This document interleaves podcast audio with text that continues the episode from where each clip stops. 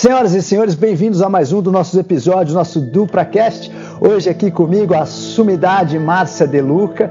Ninguém melhor do que a Márcia para falar de um assunto que nós estamos aprofundando muito nesses últimos tempos, que é um caminho do autoconhecimento. A Márcia tem um, uma vida aí de pesquisa é, por uma filosofia muito tradicional, que é a filosofia védica, que traz conhecimentos milenares para a nossa humanidade e a Márcia decidiu parar a vida dela justamente para se aprofundar, estudar e buscar esses conhecimentos dessa filosofia tão bonita. Então, realmente a Márcia hoje aqui no Brasil e no mundo é uma assumidade nessa filosofia védica e no conhecimento da medicina ayurvédica e a gente vai falar um pouquinho do que a medicina ayurvédica pode fazer para os nossos tempos modernos. Márcia, obrigado pela sua presença. Eu adorei que você está aqui com a gente hoje. Eu adoro você e seu trabalho. Então eu queria que você compartilhasse um pouco com os nossos avatares, nosso público aqui do DupraCast, o que, que fez você buscar essa sua caminhada do autoconhecimento a um tempo que isso ainda não era moda, né? Não tinha esse modismo aí de buscar yoga, autoconhecimento quando você começou. Me conte, conta um pouquinho assim, o que te despertou para buscar esses conhecimentos?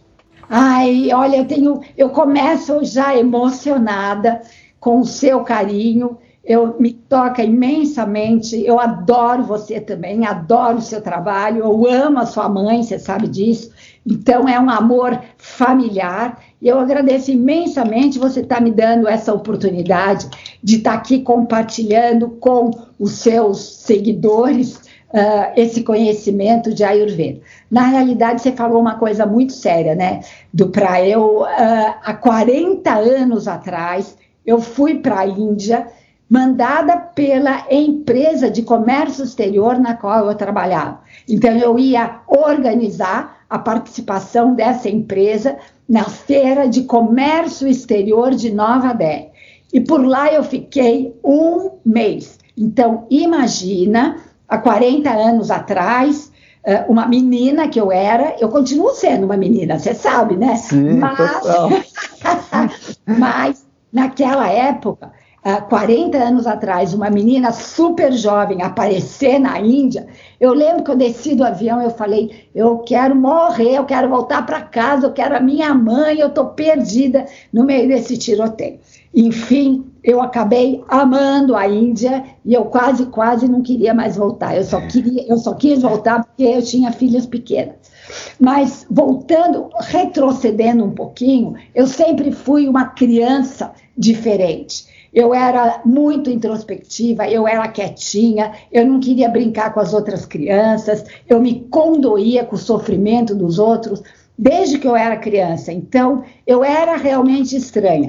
Aí eu fui para a Índia e nos finais de semana eu podia viajar, porque a feira fechava. Então eu me lembro que um dos finais de semana que eu passei lá, eu fui para Rishikesh, que eu não sei se você já foi, que é a cidade uh, capital do yoga do mundo. E há 40 anos atrás, Rishikesh era um, uma coisa assim, fora do mundo não é o que é hoje em dia, que está totalmente comercializado, cheio de estrangeiro, mas era a essência do yoga e, e da tradição védica estava lá naquele momento. E eu comecei a entrar em contato com a Ayurveda, porque yoga eu já fazia, eu já praticava yoga há 40 anos atrás, mas eu entrei em contato com a Ayurveda e eu comecei a falar: meu Deus, o que é Ayurveda? Aquilo começou a me atrair de tal maneira e eu queria comprar os livros, mas eram todos em hindi e eu não conseguia ler hindi. E aí eu, de repente, entrei numa livraria e eu vi vários livros do Deepak Chopra em inglês. Eu falei, bom, é por aqui mesmo. Comprei todos os livros uh, do Deepak Chopra em inglês, comecei a ler e eu, naquele momento, do pra, eu tive certeza absoluta de que a Ayurveda seria Ayurveda, Yoga e meditação seriam ferramentas importantíssimas para a evolução do ser humano e que a Ayurveda teria um papel de muita importância para a sustentação da evolução da humanidade. Mal sabia eu que ia levar 40 anos, porque agora realmente o mundo está conhecendo a Ayurveda e o mundo está entendendo da importância e da sabedoria da, do conhecimento da vida e do segredo da longevidade. Isso que a Ayurveda é. E aí, na realidade, eu comecei a estudar, estudar, estudar. Entrei em contato com o Chopra Center nos Estados Unidos. Comecei a minha formação. Eu levei três anos me formando com o Deepak Chopra. Porque indiano, naquela época, ensinando a Ayurveda, você não conseguia entender nada, nada. Que os caras falam aquele inglês macarrônico com sotaque e não tem metodologia e eu fui estudar com Deepak Chopra, que é o supra-sumo da comunicação, quer dizer, o cara, ele uh, ensina de uma maneira simples para que nós ocidentais normais pudéssemos entender aquela ciência intrínseca e difícil de ser entendida e de um conhecimento muito profundo. Estudei três anos com Deepak Chopra e aí eu comecei a querer expandir o meu conhecimento. Eu já tinha o básico com ele e eu queria começar a expandir o meu conhecimento dentro da tradição indiana. Aí eu fui beber da fonte mesmo.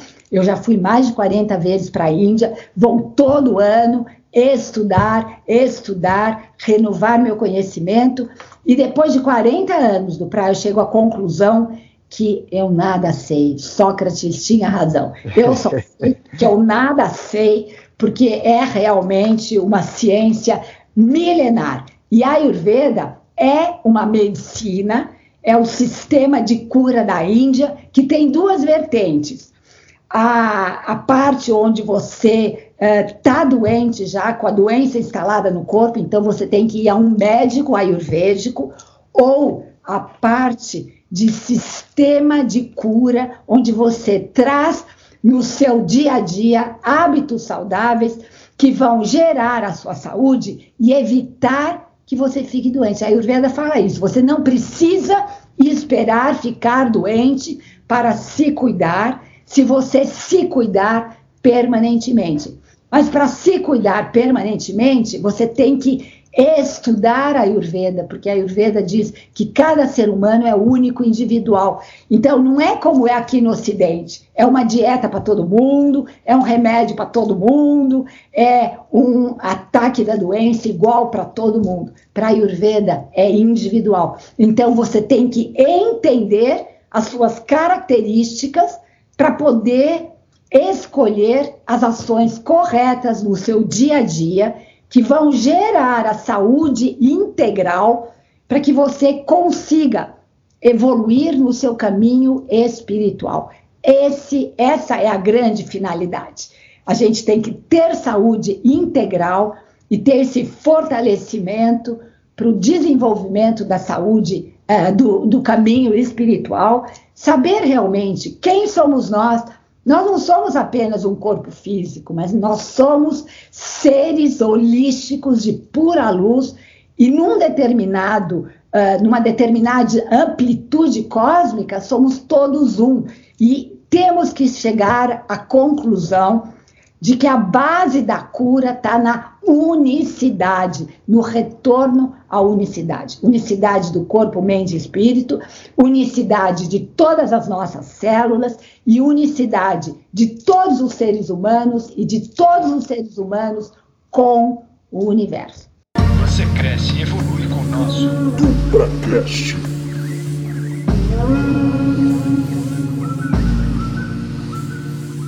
E você me lembrou alguns fatos aí que é, o seu relato é, em relação à primeira vez que você foi para a Índia foi muito parecido com o meu. Assim, eu cheguei e falei: o que, que eu estou fazendo aqui?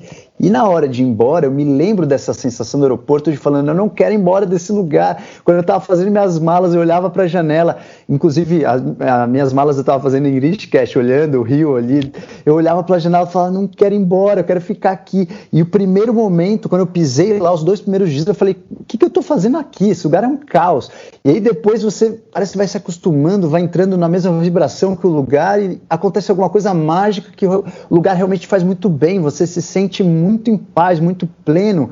É impressionante, né? Esse, esse seu relato é um relato de muitas pessoas que foram para lá e que são sensíveis a essa energia. Deve ter um quesinho de algo a mais nesse lugar, Rishikesh. Ah, eu fui até um pouco além, depois, você realmente tem muita razão, Rishikesh deve ter mudado muito, porque quando eu fui já estava meio caos, parecia meio que um porto, porto seguro arraial da ajuda, mas lá da Índia, né? E aí, mas realmente, mesmo com aquela é, comercialização, com aquela desordem que parece inicialmente, a energia da natureza lá é muito forte e fala muito alto. Então, quando você vai se banhar no Ganges, ou quando você vai um pouquinho mais distante das pessoas e senta ali numa pedra, é impressionante o que aquilo te faz. Ao que você acha, você que já visitou tantas vezes a Índia, ao que você acha que isso se deve? É uma questão cultural, energética, um eletromagnetismo, uma energia, uma prana da região? O que você acha que, que, que se deve a esse efeito? Olha, eu acho que em primeiro lugar você tem toda a razão. Índia é assim, ou ama ou odeia. Né? Porque tem gente que fala nunca mais na vida eu volto para a Índia, e tem gente que fala a minha vida mudou totalmente. Era a minha vida antes da Índia, minha vida depois da Índia. Então, eu acho que tem dois fatores. Primeiro lugar, do para você estava perto do Ganges, que é um dos rios mais sagrados da humanidade e que realmente tem uma energia vibratória extremamente poderosa, porque você bem sabe, né, do poder das energias, tanto que eu vi outro dia aquele seu programa no seu Instagram daquelas músicas que aquelas músicas todas trazem aquela energia vibratória, que tudo na vida é vibração. Então, o Ganges é realmente sagrado. Na minha opinião, não é o mais sagrado da Índia. O, o, o, rio que eu mais amo da Índia é o Narmada. Não sei se você conhece, que é ainda mais antigo do que o Ganges, mas o Ganges é extremamente sagrado. E a energia que tem naquele lugar é realmente uma energia muito poderosa. Mas eu acho que o que é mais importante de tudo na Índia é a vibração e o poder da egrégora milenar de sabedoria daquele país. E é exatamente isso que eu quero fazer com os meus alunos, fazer os meus alunos pertencerem a essa egrégora de poder cuja energia é tão protetora que se você tivesse tiver debaixo do guarda-chuva da egrégora milenar da Índia, nada te acontece. Você pode estar no meio do caos, no meio da pandemia, que você está lá, seguro, firme e forte. Então, eu acredito muito no poder da egrégora milenar da Índia, que vem acontecendo, gente, há mais de 5 mil anos. Então, imagine que cada pessoa que entra nessa egrégora, ela traz um aporte da sua energia individual que vai fazendo com que a energia da egrégora vá aumentando a cada minuto. Quer dizer, você ajuda a egrégora e ao mesmo tempo você é protegido pela egrégora. A Índia tem uma egrégora, eu não conheço muitas outras egrégoras, mas é aquela que eu estudo há 40 anos e eu te digo, essa é a minha intenção trazer o maior número de pessoas que comecem a gostar dessas ciências, para elas pertencerem a essa egrégora, para elas se fortalecerem por tudo que está acontecendo no mundo e que ainda vai acontecer, todos nós sabemos, mas que as pessoas encontrem o equilíbrio e o fortalecimento, não aqui fora, mas ó, aqui dentro. Eu estou pondo a mão aqui no meu coração. As pessoas não vão poder ver, mas eu estou pondo a mão no meu coração. E eu digo para os meus alunos: a gente tem que. Sabe quando muda da idade média para a idade moderna? Nós temos que sair da idade da razão e deixar desabrochar a idade do coração. Perfeito, da espiritualidade.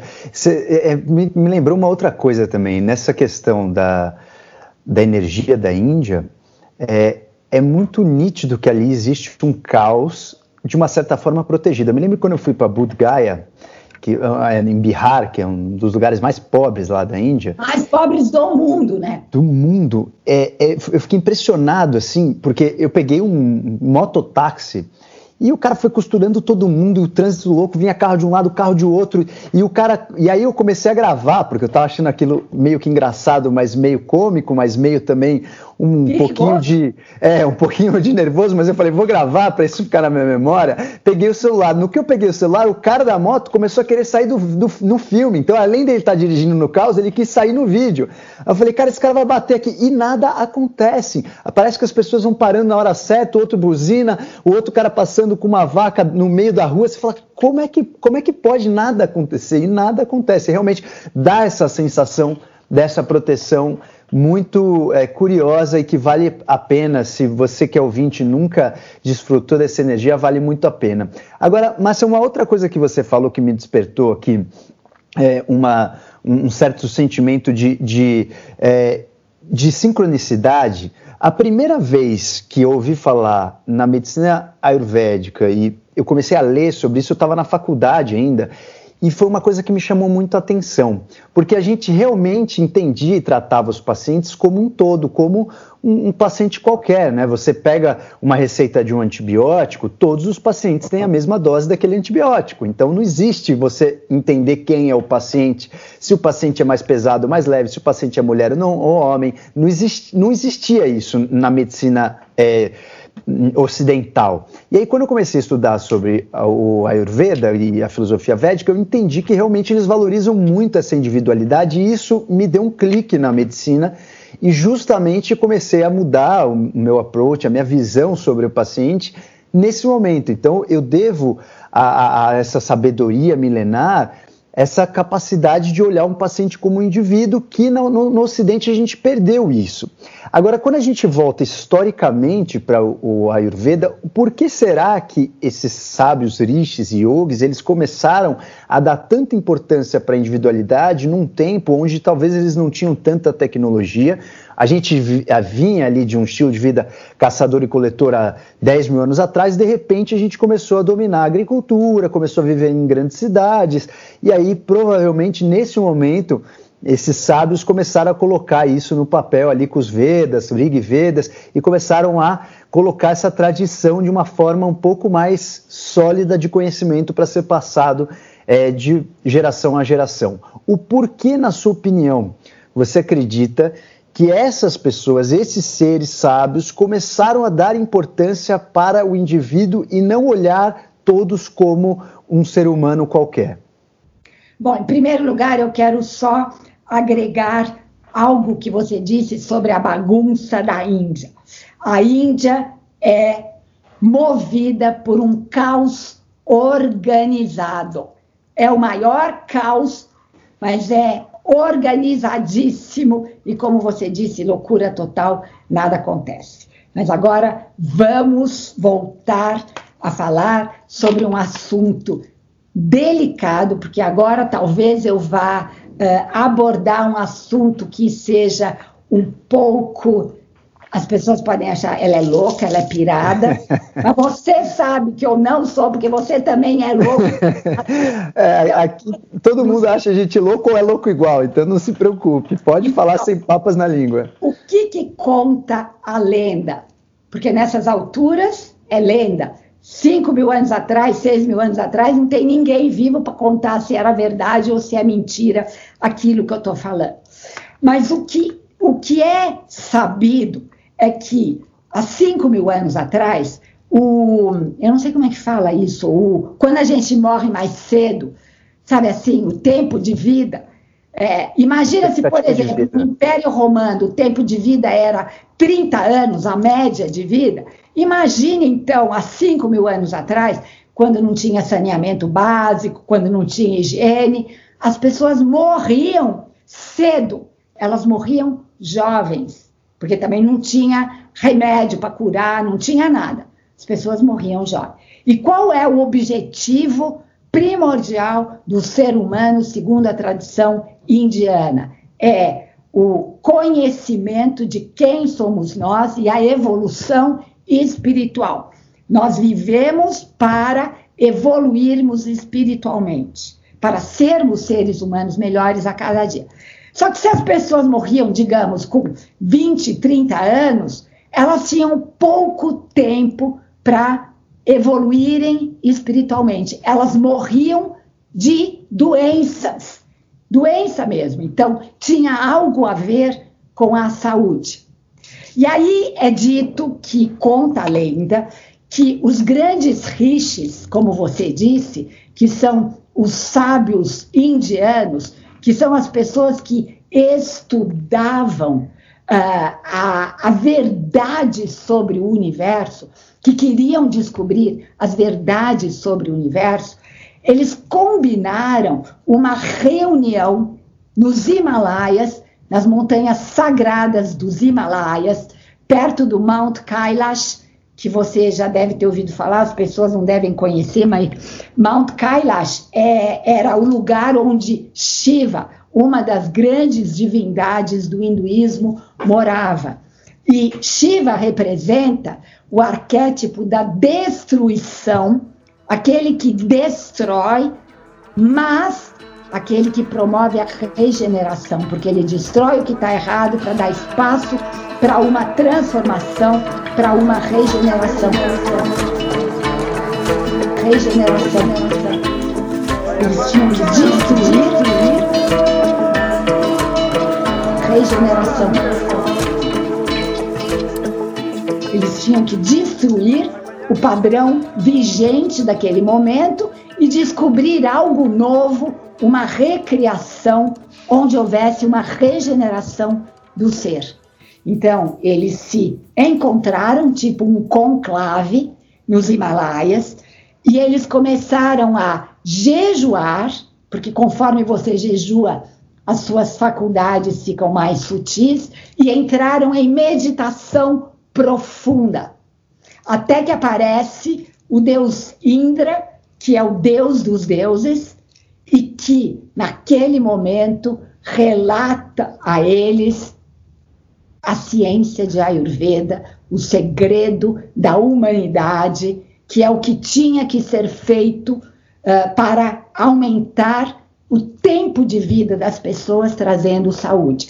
E neste momento, o Deus Indra compartilha com todos eles o segredo da individualidade, que cada um de nós é único e individual e como tal deve ser tratado, que não existe uma fórmula igual para todo mundo. Eu me lembro que uma vez estudando com o Deepak Chopra, ele é endocrinologista, então ele fala, as pessoas que têm depressão, elas têm falta de serotonina no cérebro.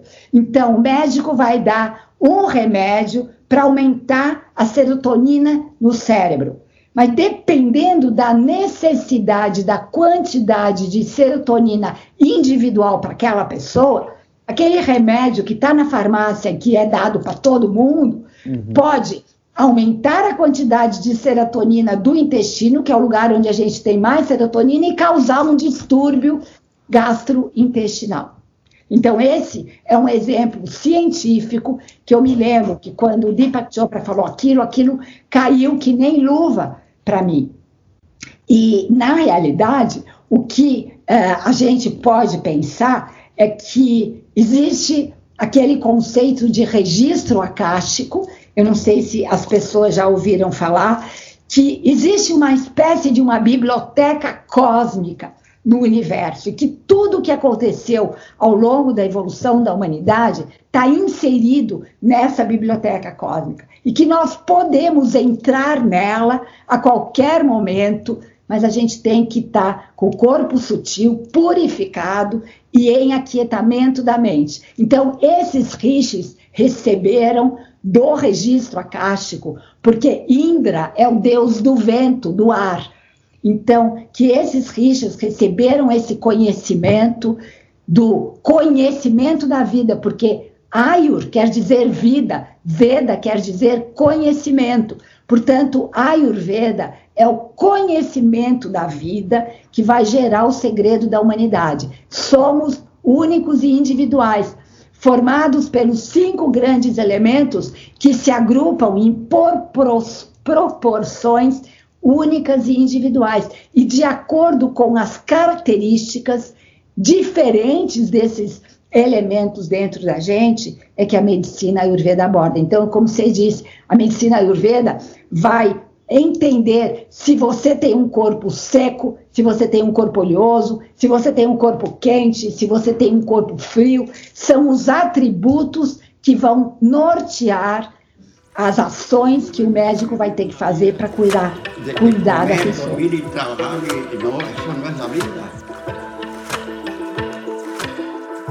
Cada um de nós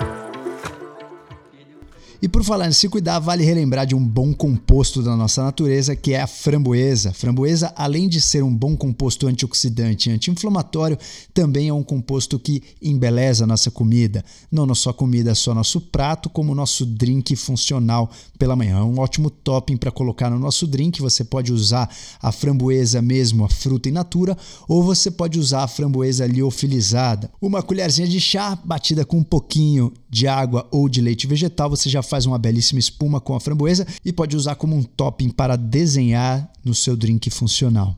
E aí eu vou dar uma dica para vocês que é a framboesa liofilizada em baixa temperatura da Pura Vida. Uma framboesa bem interessante porque você tem uma facilidade de uso, já que ela vem seca, não estraga, só você abrir o pacote e mandar brasa no seu drink funcional.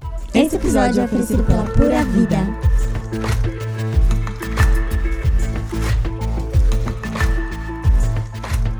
Perfeitíssimo. Já pensando nessa sua última colocação, bom, primeiro eu fiquei arrepiado com essa história toda é, do Deus do, do, conhecimento aí que espalhou, né, a, a questão da individualidade. Que, que Deus que do coisa... vento. De, ele é o vento. Do vento e ele é considerado o Deus dos deuses, mas ele é o Deus do vento, o que nos comprova que o conhecimento vem do registro acástico, porque é espaço e ar.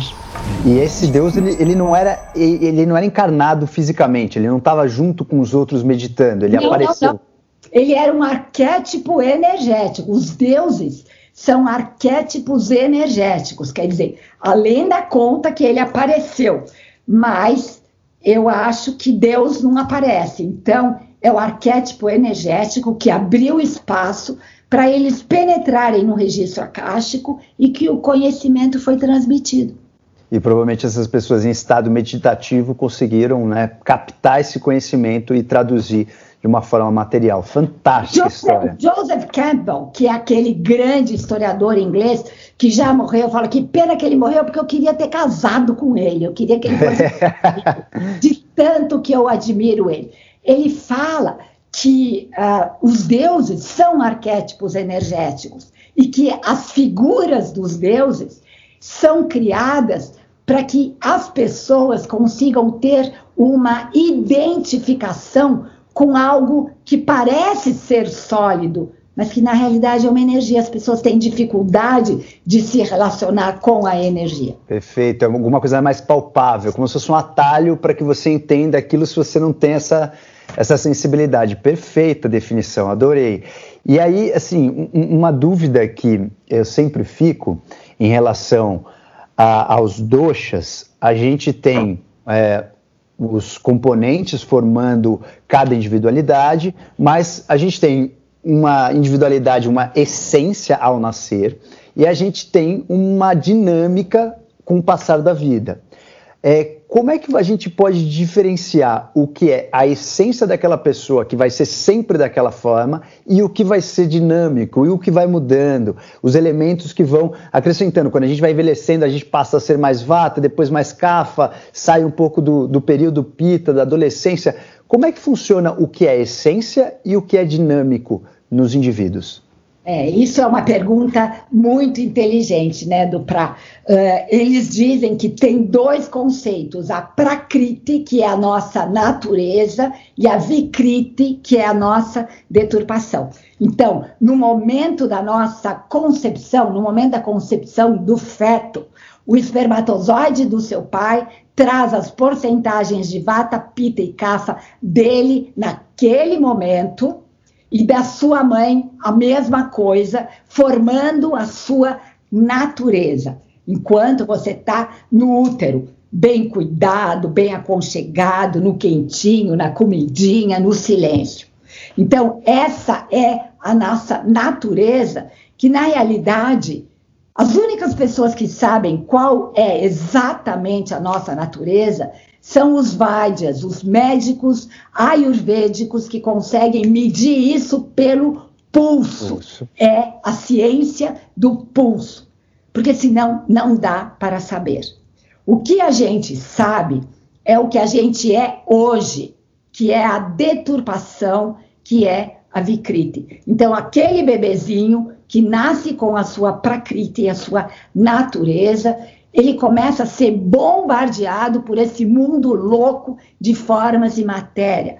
Então, ele estava quentinho, aconchegado, protegido no uh, ventre da mãe, Aí ele sai no mundo aqui fora, na hora que ele nasce já é um estresse, ele tem que passar por aquele canal estreito, é um estresse para o parto. Quando ele nasce, aquela luz em cima dele, cheio de médico em volta. Aí a mãe convida todo mundo na maternidade, começa a cuspir em cima da criança, aquele barulho e a criança começa a entrar então em estado de desequilíbrio, ela começa a perder aquele aconchego do útero. E aí a criança vai crescendo, começa ar poluído, comida com agrotóxico, emoções que começam a ser exacerbadas, que, por exemplo, a criança que não se sente amada, a criança começa a ter ciúme da mãe, a criança começa a necessitar carinho. Então, Todo, todas essas informações que a gente capta do mundo aqui fora, através dos cinco sentidos e das emoções não metabolizadas, vão fazer com que aquela prakriti, aquela natureza ideal, vá se tornando vikriti, deturpação. E é isso o que o Deepak Chopra fala. Vivendo nesse mundo insano, principalmente nas cidades grandes como é São Paulo, não tem ninguém equilibrado. Está todo mundo com algum tipo de desequilíbrio. E a Ayurveda é isso, ensina a você se reconhecer, porque em primeiro lugar você tem que saber a sua individualidade, as suas características e como fazer para minimizar Vikriti, a deturpação, chegando o mais próximo possível da Prakriti, que é a sua natureza. Que é o seu equilíbrio fantástico. Essa, essa é a beleza de Ayurveda. Ayurveda Sim. é uma ciência muito de bom senso. É bom senso, eu digo sempre, Ayurveda é bom senso. Se você souber as suas características, e você souber a terapia dos opostos, porque a Ayurveda cuida com a terapia dos opostos, e você ouvir o seu corpo, porque a gente não ouve o corpo, a gente consegue minimizar as doenças. Eu não vou dizer que as pessoas nunca vão ficar doentes. Elas vão, o corpo tem validade, o corpo vai envelhecendo, mas a gente vai ter uma qualidade de vida muito melhor. É muito curioso. E é, é muito curioso quando a gente faz é, a comparação com a ciência, é muito curioso que a gente tem esse conceito hoje na ciência ocidental do que é seu DNA, do que é você e do que é a epigenética. Gente tem a genética, o seu código genético e aquilo que vai ser expresso, que seria a epigenética. E é um conceito muito parecido e você fica pensando como é que eles já descobriram isso tantos anos atrás, que é justamente isso, né? Existe algo que realmente você é. Hoje na genética a gente sabe isso, você tem teu material genético mostrando o teu segredo da vida, o que você é, só que nem todo o seu material genético está sendo expressado, nem todo o seu material genético faz com que você seja aquilo tudo. Você vai ser alguma parte daquilo e isso vai ser dinâmico. E é uma dinâmica constante. A busca para homeostase é uma dinâmica constante desde o nosso nascimento, quando tudo começou a depender de nós mesmos. Muito interessante essa analogia. E é muito curioso que a, a Ayurveda traz para gente esse conhecimento de uma forma é, muito prática, né? E se você quer ter um equilíbrio na vida, o primeiro passo é você se autoconhecer, é você entender como funciona a sua essência. Se você tivesse alguns primeiros passos para a pessoa se autoconhecer, uma vez que a Ayurveda também é uma medicina da autoobservação, da autoanálise, quais seriam esses primeiros passos, assim, como, como alguém que não conhece nada sobre Ayurveda poderia começar a engatinhar nesse caminho? Olha, do para eu acho é o seguinte: em primeiro lugar, a pessoa pode ir a um médico ayurvédico, a um terapeuta ayurvédico, que vai fazer uma análise e que vai dizer para a pessoa o que ela tem que fazer. Quer dizer, é um, é um conceito de, é, de você receber o peixe para comer. Então, você vai receber o peixe. Outro conceito, outra maneira, outra abordagem, que é a maneira que eu acho que é a mais eficaz, é você estudar, porque tem um conceito, em, tanto na prática de yoga quanto em toda a medicina de toda a filosofia védica, de swadhyaya. O que, que é swadhyaya? É você se autoconhecer através da sua observação, mas você adquirir o conhecimento também através das escrituras, o que está o conhecimento escrito realmente nas escrituras, que isso ou você estuda por livro ou você estuda com um professor. Porque a partir deste conhecimento, você vai conseguir entender a si próprio e a partir daí você vai aprender o que fazer no dia a dia para, como eles falam, counteract. Eu não, nunca sei como falar essa palavra em português. É você é, counteract, você agir ao contrário daquilo que você tem em desequilíbrio, que você vai trazer então o equilíbrio. Eu acho que a grande sacada da vida do praia é a gente ser independente. É você aprender o conhecimento e aí trazer a autoobservação e trazer uma consciência permanente dos autocuidados. A gente tem que se autocuidar individualmente, em primeiro lugar, que é o amor próprio, para que a gente possa transmitir esse amor próprio para o inconsciente coletivo e esse amor próprio se torna o amor incondicional. Quer dizer, você melhora o seu nível individual porque ninguém merece estar doente o tempo inteiro, porque sem saúde você não consegue nada na vida. E você melhora, você contribui para um engrandecimento do consciente coletivo, porque na realidade o mundo lá fora não é nada mais, nada menos do que um espelho do nosso mundo interior. Se nós estamos doentes, se nós estamos com as emoções desequilibradas, se o nosso ego está egoisticamente agindo, o mundo lá fora vai ser igual. E aí a gente reclama do quê? Se nós mesmos somos a causa do que está acontecendo lá fora. Então a gente tem que agir. Agir de uma maneira sábia. Conhecimento da vida, a ciência, a, a, a ciência da longevidade. E a Ayurveda é a ciência da autocura, antes de ser a ciência de cura das pessoas já doentes. É a ciência que te ensina a se autocurar. Eu fico, eu fiquei até abismado assim. Cada fala sua é muito curioso que eu vou, eu vou vendo a sintonicidade, a sincronia que nós nós estamos nos, nos pensamentos. A gente não se fala sempre, e a gente não, não expõe os planos nem as ideias no, do, desse mundo, dessa modernidade um ao outro. E é impressionante a quantidade de coisa que você fala e que eu já estava também pensando e falando com tantos nossos seguidores como com as pessoas que me cercam. Você falou num conceito aí muito interessante que eu fiquei pensando, eu falei, nossa, como que a Márcia, nesse mesmo tempo, a gente está pensando exatamente nesse ponto e nesse momento de cura para as pessoas, que é uma coisa muito curiosa, que é a pessoa ser responsável pela sua própria autonomia da sua saúde. Perfeito. Isso é um dos conceitos assim que eu, eu, tenho batalhado muito na medicina, principalmente aí eu vou colocar agora não o Ocidente, mas eu coloco o Brasil como uma prioridade nisso, porque aqui no Brasil nós não temos o costume do grab and go, do pegar e fazer. Temos o costume muito de delegar até por várias razões culturais, uma mão de obra que era já mais barata há um tempo atrás, mas, por exemplo, nos Estados Unidos, você vai comprar um armário, muitas vezes o armário vem só tábua, você tem que chegar em casa e pregar o armário inteiro, você tem que serrar uma parte do armário, você tem que montar o pezinho. Aqui no Brasil, não. Geralmente vem alguém na tua casa e monta o armário certinho. Isso vale para várias coisas aqui no Brasil, mas para a medicina é muito pior.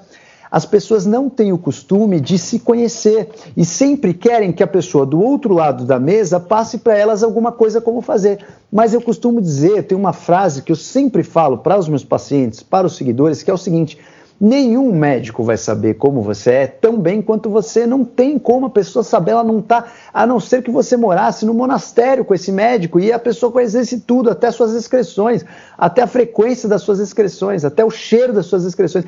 Você, você pode se conhecer muito melhor e se curar muito mais precisamente do que qualquer pessoa que você possa delegar esse conhecimento. Então, isso que você falou é de um. É de um uma importância tão grande nesse momento das pessoas serem protagonistas na sua própria trajetória de cura. E aí, você nesse mundo do Ayurveda, como que você poderia é, fazer isso para uma pessoa? Assim, o que você considera que são os alicerces para essa pessoa ter? Você abre um armário de ferramentas onde você tem inúmeros frascos lá do autoconhecimento. Por onde aquela pessoa começa? Existe algum, algum começo, meio e fim? Existe algum guia dessa trajetória dentro do Ayurveda?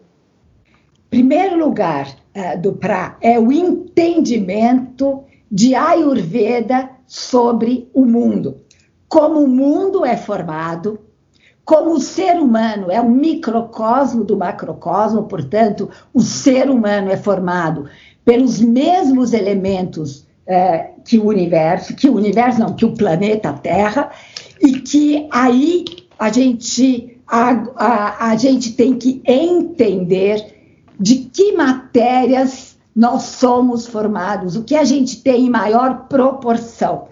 Então, é o entendimento da formação do universo, do como o ser humano se insere dentro deste universo, quais são as características individuais da classificação de Ayurveda. Você sabe que a Ayurveda divide os seres humanos em três tipos de constituição: Vata, Pitta e Kapha, que são constituições diferentes. E como você entender quais são as características e os desequilíbrios de cada uma uh, dessas constituições e também quais as constituições que você tem mais presentes. Então, nós temos porcentagens das três constituições. Mas eu aprendi com um dos meus professores dizer assim: eu sou Vata 1, Pitta 2, Kapha 3. Quer dizer, eu sou Vata 1, quer dizer que eu tenho mais características de Vata presentes. Uh, Pita 2, eu tenho mais características de Pita logo após o Vata. E Kapha 3, eu tenho menos características de Kapha. Agora, entre Vata 1 Pita 2, oscila. Tem dias que você pode estar Pita 1 e Vata 2. E aí você tem que saber qual é o seu momento, o que se passa com você naquele momento? E o que fazer para pacificar os desequilíbrios de Ovata, de Opita ou de Okafa, porque essa pacificação é que vai gerar a nossa saúde. O desequilíbrio induz a doença que é um longo processo, né? Na realidade, quando a gente tem a doença no corpo físico, ela já começou há anos lá dentro da gente. Então, se você se cuidar permanentemente, você vai evitar ter a doença lá na frente. E qualquer estímulo pode ajudar nesse desequilíbrio ou nesse equilíbrio. Estímulo visual, um estímulo de uma atividade, um estímulo de uma respiração, um estímulo de um odor, o estímulo de todos os estímulos que são colocados dentro do nosso organismo, a música pode modificar a sua forma de funcionamento. Aí só para os nossos ouvintes amarrarem, então assim, o, o Vata e Pitta e o Kapha, eles são é, praticamente essências que, que estão ligadas aos elementos, né? Aí de uma forma simples, é claro é, que existem outros subdoshas e depois a massa pode explicar isso com uma profundidade muito melhor, Mas o Vata, Pitta e Kapha é basicamente como que os elementos estão dentro do seu corpo. Se você tiver muita água dentro do seu corpo, você vai ter muito, muito Kapha. Se você tiver muito ar funcionando desse, dentro desse corpo, você vai ter muito Vata. Mas o que seria ar, Kapha e o que seria fogo, Pitta? Na verdade, é basicamente a forma com que as suas moléculas estão funcionando, a forma de agitação das suas moléculas, dos seus átomos, a comunicação entre elas, o formato de comunicação entre elas, o como elas estão muito agitadas. É como se você pegasse um elemento água e você esquentasse essa água ou esfriasse essa água. Ali tem H2O, mas ela pode estar um H2O com as moléculas super agitadas ou com as moléculas super lentas e super condensadas, como em formato de gelo. Isso acontece no seu corpo inteiro. Então depende de como você está ativo ou não, você tem mais vata, mais ar, ou você tem mais pita, mais fogo, ou você tem mais cafa, mais água. Agora, Márcia, a gente não para aí, né? Isso é uma forma didática de dividir as pessoas assim. É, numa forma muito simples, genericamente falando, mas você pode ir lapidando mais ainda. Então você pode pegar o Vata e aprofundar. Ele é Vata o quê? Então tem vários subtipos. Conta um pouco pra gente como funciona. Assim, a maioria das pessoas poderiam primeiro saber se elas são Vata, qual é o desequilíbrio, porque todo mundo é tudo, mas qual é o desequilíbrio dessa pessoa. Depois que ela entendeu isso, o segundo passo talvez seria entender um pouquinho mais e lapidar mais ainda. Então, explica pra gente um pouco esses subdoshas. Tá, então, por exemplo, né, Vata é, são formadas as pessoas formadas pelos grandes elementos ar e espaço. Então, em, fisicamente, são as pessoas leves, magras, frágeis, porque ar e espaço é leve. Então, é muito fácil você saber as características físicas de cada dosha. Vata são as pessoas secas, porque só tem ar e espaço, não tem água, então não tem lubrificação, então tem a pele seca, tem o cabelo seco, tem prisão de ventre porque está seca. E são as pessoas que têm frio, porque quanto mais você vai para o ar e o espaço, vai esfriando. Em equilíbrio, são as pessoas extremamente criativas, comunicativas, pessoas vibrantes, pessoas que são muito é, presentes, elas têm vida. Em desequilíbrio, elas têm excesso de ar, portanto, elas têm excesso de movimento, aí elas se tornam agitadas, ansiosas, elas se tornam uh, medrosas e inseguras, porque é vento, um dia bate, um dia não bate. Então, ela não sabe se ela vai, se ela não vai, se ela quer, se ela não quer. Ela tá medo de tudo, porque tem insegurança.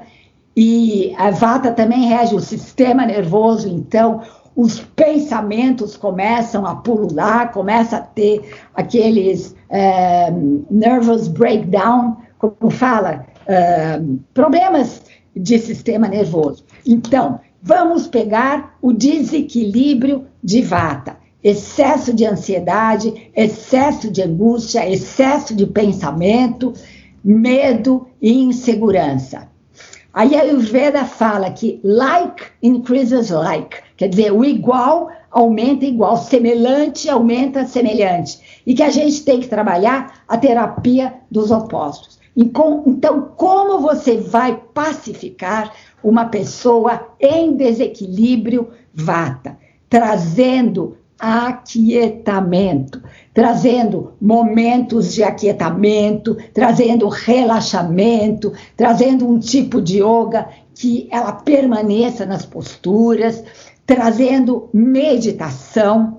Ela é fisicamente magra, frágil, tem pouco teor de gordura. Então, tem que ser aqueles alimentos mais nutritivos, aqueles alimentos mais oleosos, que tenham realmente azeite de oliva, que tenham aqueles condimentos que tenham uh, gordura dentro. Por exemplo, o abacate, que tem aquela gordura que é super saudável, que é um alimento maravilhoso para umectar as entranhas de quem é vata. Tem ervas específicas para equilibrar cada doxa.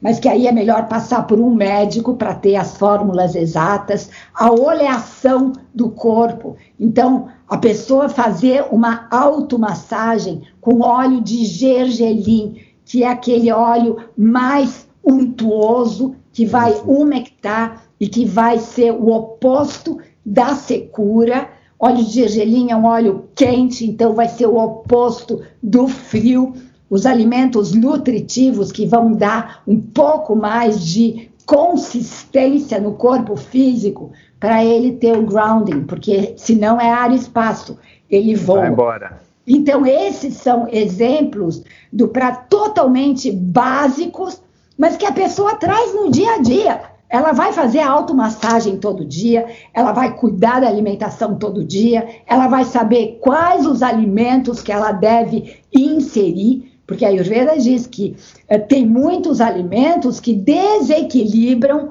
os doshas. Então, a gente tem que cuidar da alimentação e fazer o exercício adequado. Então, por exemplo, está na moda fazer Bikram Yoga, né? Por exemplo, Hot Yoga, que é esse yoga que fica todo mundo dentro de um lugar com um 40 graus, 50 graus e sua, sua, sua, sua, sua e se esforça.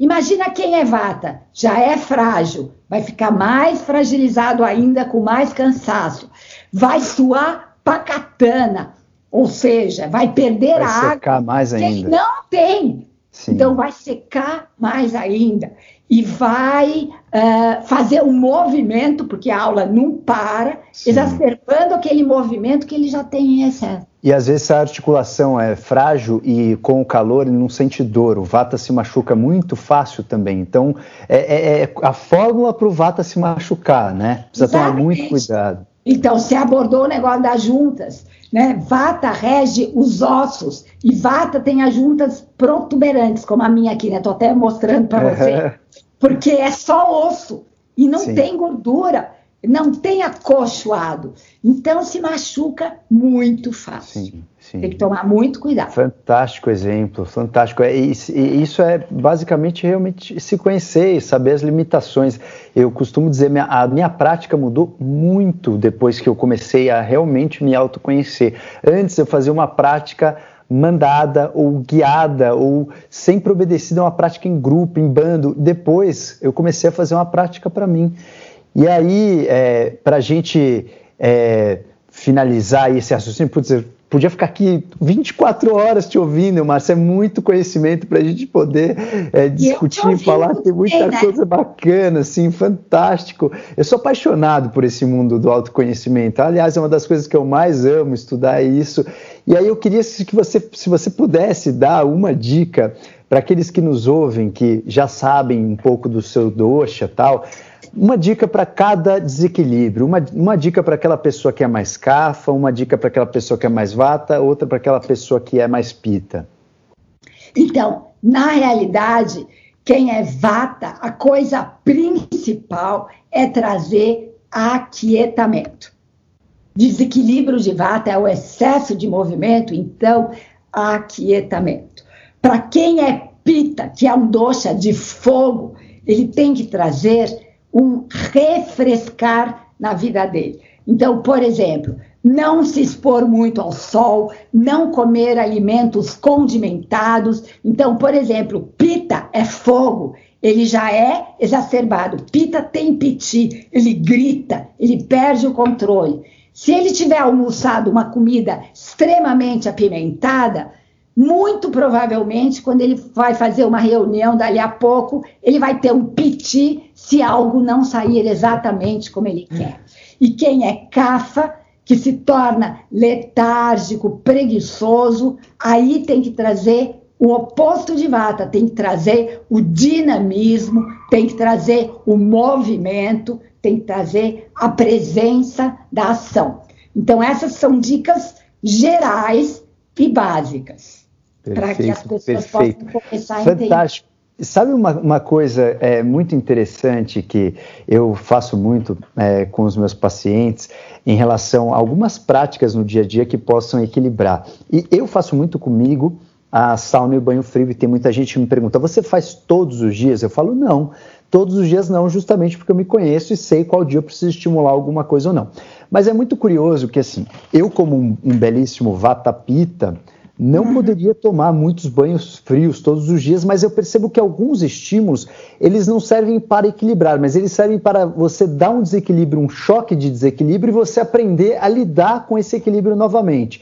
Vocês usam isso no Ayurveda assim, como se fosse uma dosezinha do veneno, para que você acostume com veneno, isso a gente chama na medicina de hormese. Você usa uma dose de um estressinho para que você se adapte a esse estresse. Existe algum conceito desse é, na Ayurveda? Porque na medicina chinesa existe, né? Você pode muitas vezes até usar o mercúrio para algumas coisas, alguma coisa que é meio tóxica, mas não é. Uma dose entre o remédio e o veneno fica uma dose muito próxima. Na, na, medicina ayurvédica, existe alguma coisa nesse sentido de hormese, de estimular um estresse para você ter uma resposta?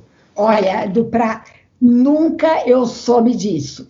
De tudo, desses 40 anos que eu estudei as escrituras, é, eu nunca ouvi falar disso. Então, por exemplo, o banho frio pode desequilibrar vata, porque vata é frio, e o banho frio pode equilibrar pita, pita, porque pita é frio. Então, na realidade, é, o que eu aprendi sempre é que a gente tem que fazer o oposto daquilo que a gente é. E não tem esse conceito de estimular o desequilíbrio para depois equilibrar. Perfeito, muito bacana. Eu queria ouvir muito isso de você, para ter essa noção.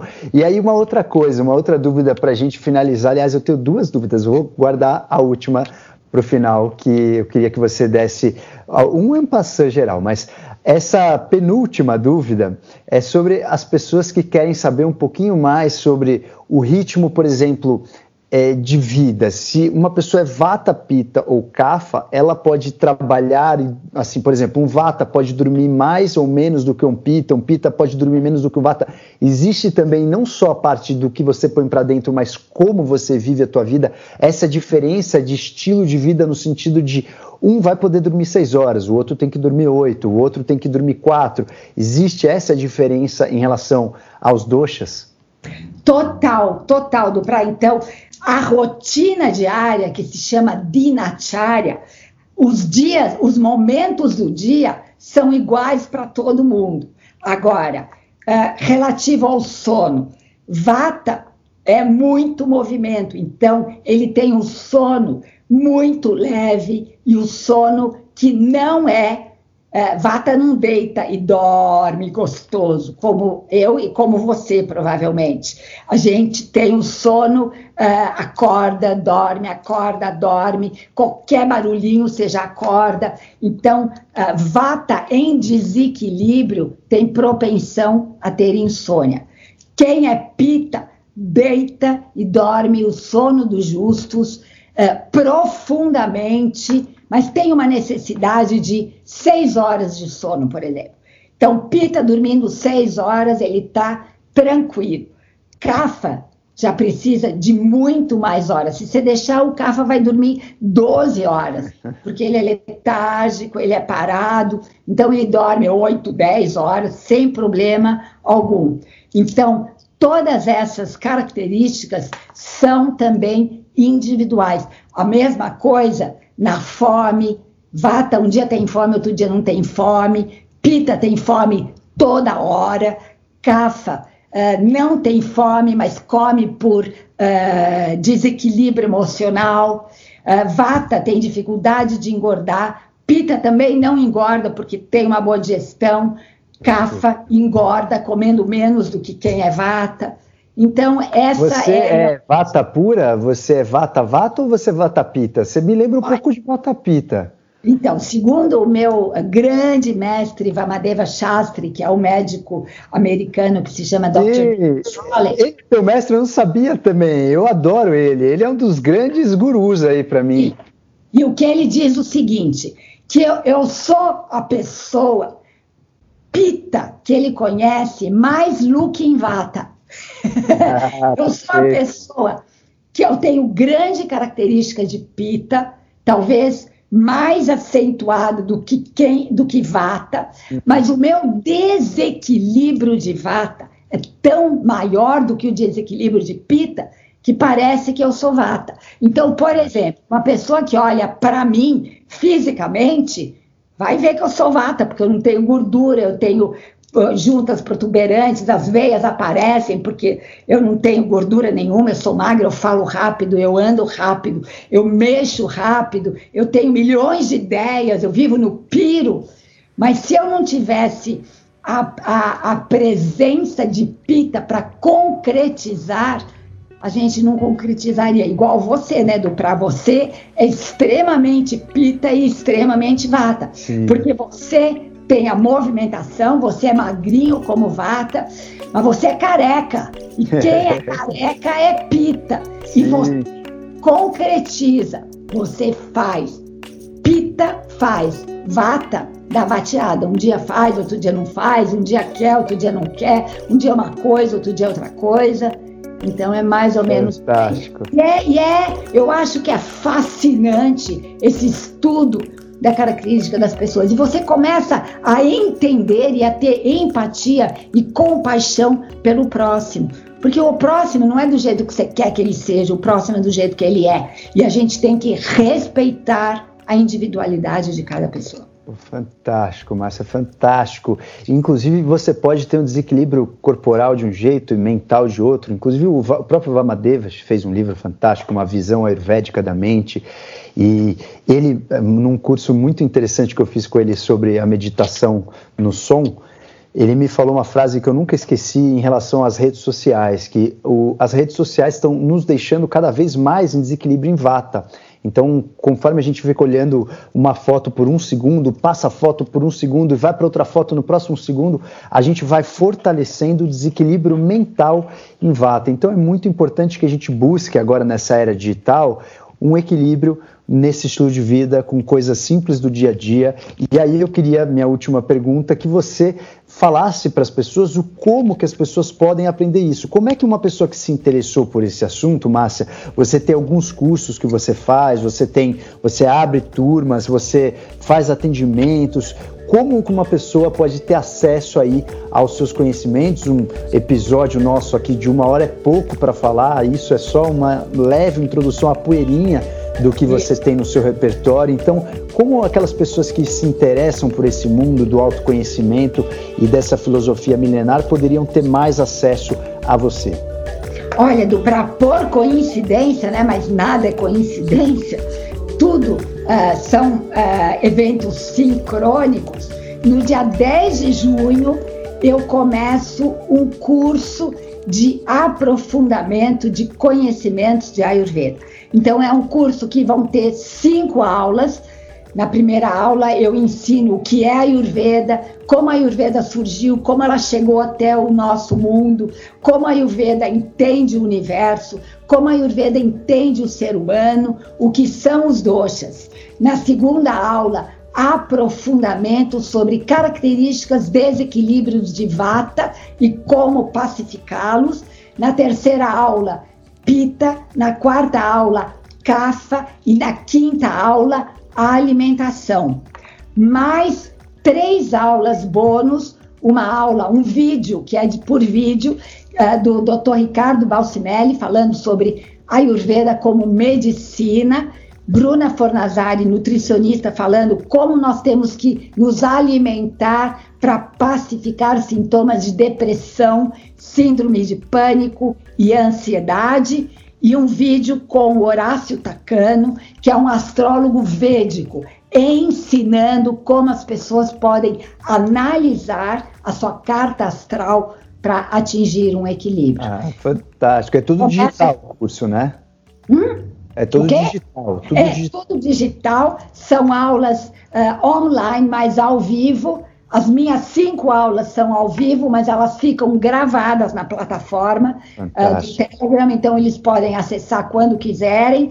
E os três, as três aulas uh, são vídeo dos três outros profissionais, são vídeos que as pessoas vão receber. Então tem a inscrição no meu Insta, que é, se você me permitir, é Márcia. Claro. Underline BE underline Luca e que as pessoas podem se inserir lá dentro. E na eu vou deixar também nas notas aqui do episódio os seus contatos e se tiver algum site, alguma coisa, eu posso colocar aqui nas notas também do episódio.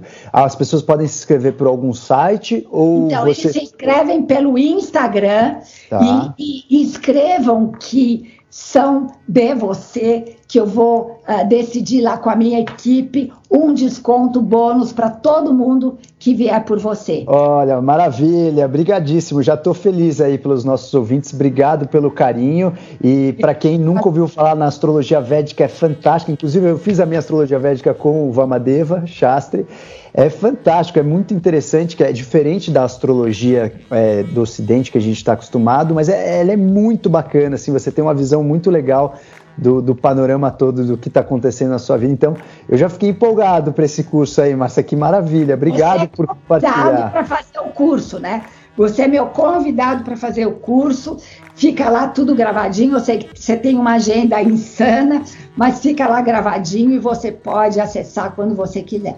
Olha, maravilha. Se vocês pudessem ver meu sorriso agora, vocês veriam como eu estou feliz. Obrigado, Márcia, mais uma vez, obrigado pelo carinho de sempre. Obrigado aí por tanta sincronicidade de consciência. Obrigado por trazer aí uma vertente tão bonita, né? Um, você praticamente dedicou tua vida toda nesses estudos, então obrigado por trazer, por ser brasileiro e trazer isso de uma forma muito mastigada da nossa linguagem, porque a gente sabe que toda vez que você estuda algo em outra língua é muito mais complexo para você conseguir absorver o conhecimento. Então, obrigado por fazer esse papel você que diga, e trazer todo esse conhecimento milenar aqui para os brasileiros.